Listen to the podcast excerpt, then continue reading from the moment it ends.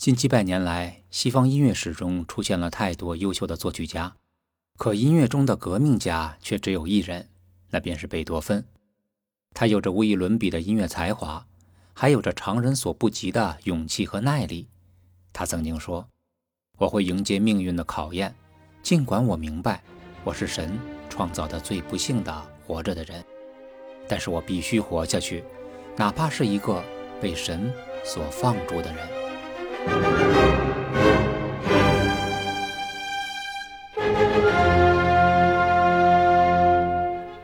我们现在听到的便是贝多芬对生命的态度，没有那么多的细枝末节的描述，而是在音乐中用简单的几笔一语道破。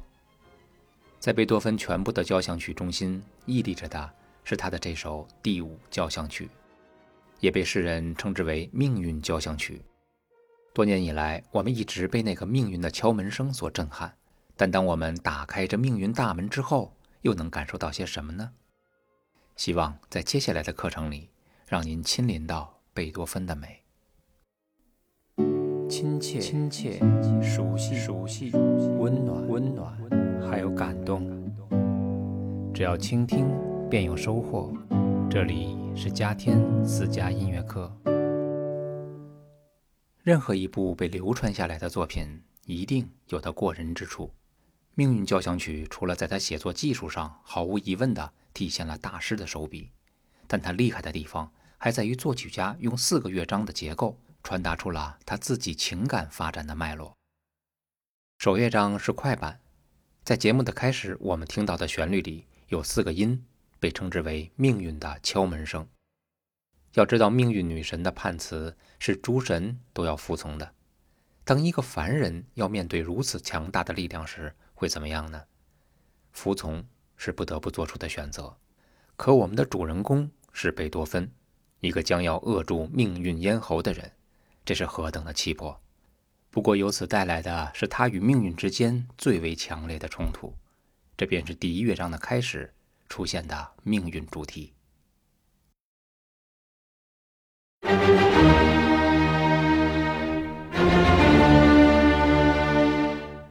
我想大家应该熟悉这四个音的动机吧，因为它太经典了。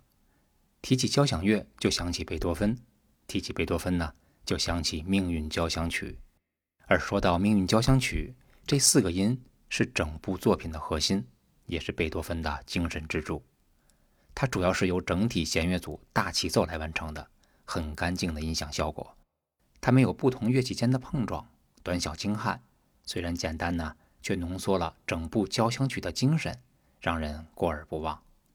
这里值得玩味的是，既然想要强奏，为什么不是全体乐队一起来呢？铜管的威力最大，而木管音色非常的丰富，再加上弦乐，那样不是在音响上丰富度上更有优势吗？但是虽然那样也可以，但音量与复杂配器手法。势必会分散我们的注意力。要想产生凝聚力强的音乐，一定要排除一切杂念，让音乐向内走，走向心里。贝多芬呢是一个配器大师，他一定明白用纯音色去表达情感的时候，尤其是有韧性的弦乐，并且齐奏，他的声音呢会是收拢的与纯粹的。这样的音响听着不会被音量带来的刺激所打搅。也不会分神判断都用了什么样的乐器参加了这次博弈，只会不自觉地感受着因为简单而带来的深刻。我们再来感受一下，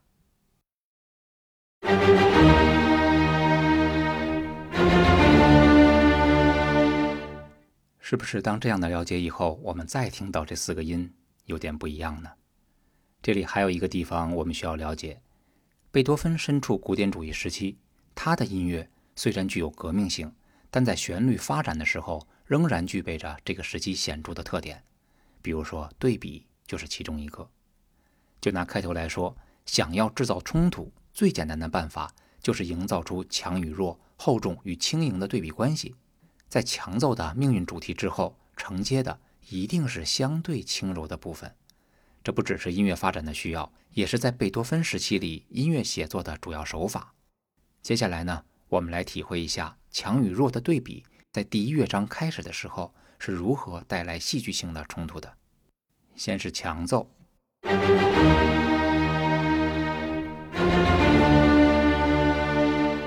然后马上弱下来，和刚才对比非常的明显。紧接着又要强奏了，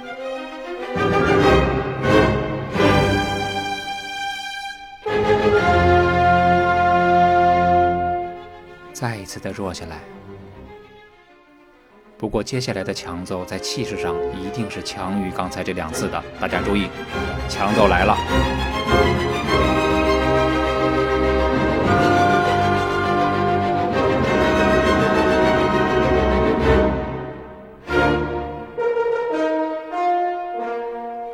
音乐又一次的缓和了下来，力量上的强与弱，配器上的厚重与轻薄，情绪上的激动与平和，再加上音乐动势上的紧张与舒缓，短短几十秒钟，音乐从各个角度对比着发展着。因为声音是流动的，所以很多时候我们以为音乐呢是作曲家一下子铺满在乐纸上的，这怎么可能呢？这一定是一个音符一个音符写上去的，而每一笔呢，也都会在创作者心里留下痕迹。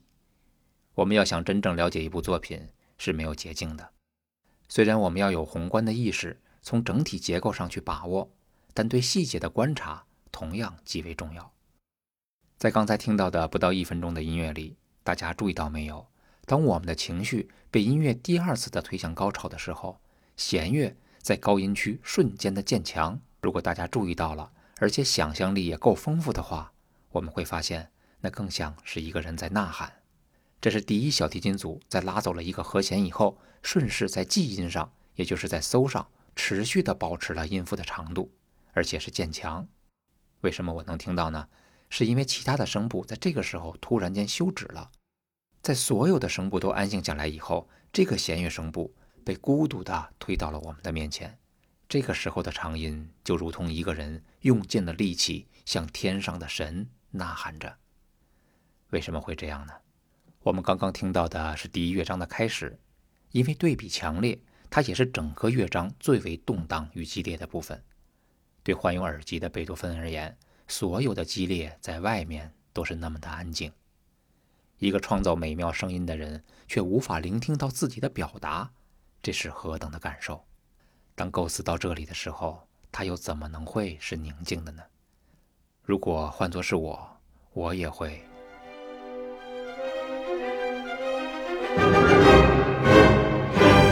就是这样的呐喊。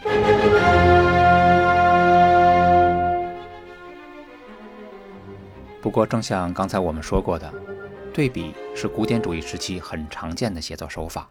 它不仅仅会在刚才我们听到的相对短小的段落中，乐章与乐章之间也会形成对比关系。但凡狂风暴雨之后，通常会迎来相对的平和，这便是接下来的第二乐章流动的行板。这是一个如诗一般的乐章，平静宽广的主题，深沉而安详。它不只是抒情，还很温暖，又像是一种安慰。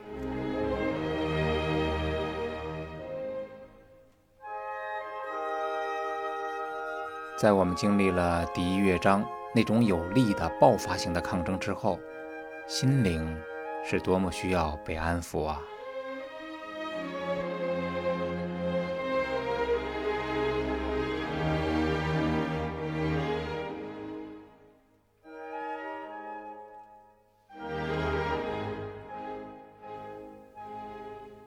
这是和第一乐章截然不同的音响体验，在祥和舒展的旋律里，我们感受到了和顺的气息和心灵的满足。如果说第一乐章是以短线条的音符命运动机为主，发展出的呢，也是那种有力的紧张感很强的旋律，那么这个乐章的开始，我们听到的便是相对于长线条一点的旋律，因为旋律线条变长了，所以我们的情绪也就舒缓了。不过呢，对于贝多芬来说，这只是一个暂时的休整，他要积蓄力量，与命运进行进一步的博弈。这便是有着不屈精神的第三乐章。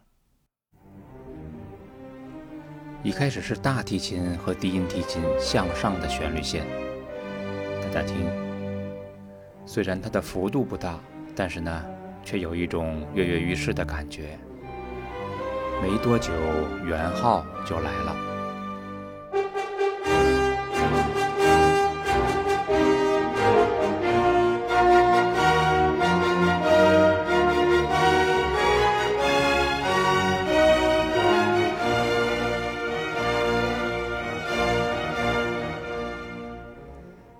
刚才是非常震撼的圆号，它带来的是有曙光感的声音。现在音乐又回到了从前，在这个乐章中，与第一乐章一样，仍然是到处体现了冲突，大调与小调的转变，光明与黑暗的结合，这一切呢，会使音乐带有一点神秘的色彩。大家还记不记得这三个乐章的开始部分，贝多芬都用了什么样的乐器作为开始的？不知大家还有没有印象？我们现在可以回顾一下第一乐章命运主题，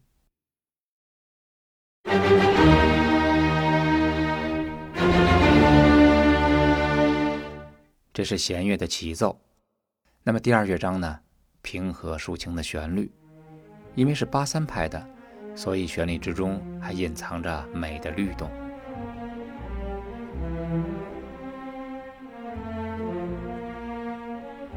这个安抚我们的旋律仍是弦乐，大提琴和中提琴在低音区的齐奏。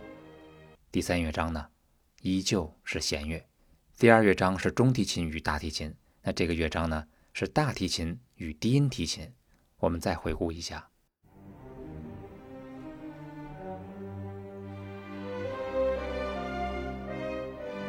这三个乐章的开始是一致的，贝多芬。都没有用任何炫技的成分，在配器上是如此的朴素，可我们却从这份简单里品尝到了力量、深情与神秘。前三个乐章可谓是吊足了我们的胃口，让我们亲临了第一乐章暴风骤雨般的命运主题，感受到了第二乐章抒情安详的、带有对生命无限爱意的情感。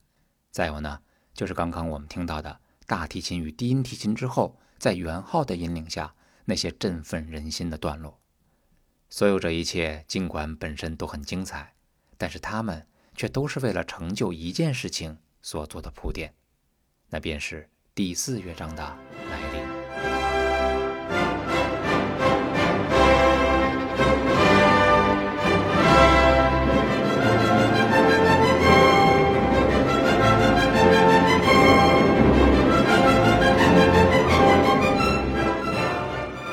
第四乐章的开始就是一个雄伟壮丽，而且是坚定的凯旋进行曲。它一扫前面三个乐章所有的疑虑与不确定。接下来呢，是我最喜欢的部分了，有四支法国号响彻云霄的演奏，非常的鼓舞士气。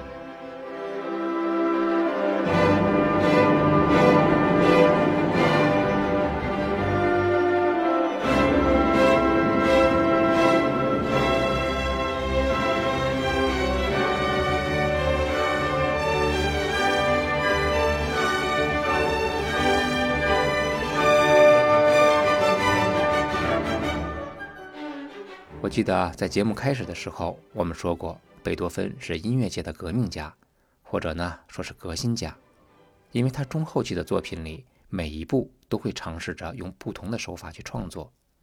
这首《命运交响曲》里呢，他为了增加音乐的强度与音响的宽广度，扩充了他的铜管与木管组，这使得铜管更具威力。刚才我们听到的法国号就是扩充到了四支以后的效果。当然。在乐队中呢，某一件重要的乐器被扩编了，其他的呢也会相应的调整。这主要是为了音乐间音乐的平衡。刚才我们用很短的时间为大家一起梳理了《命运交响曲》的四个乐章，先是冲突的第一乐章，而后是自我修整情绪的第二乐章，接着呢是我们提到过的反复的使用对比手法的第三乐章。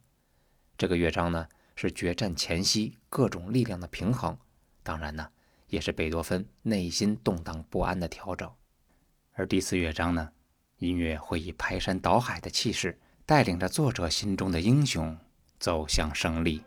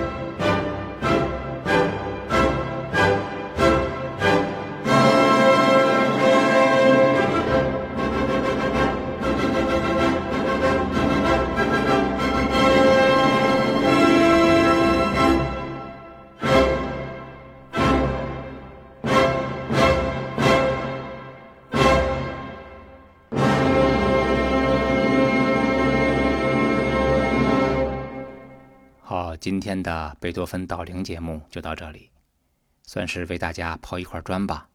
在接下来的课程中，还有更为细致的讲解。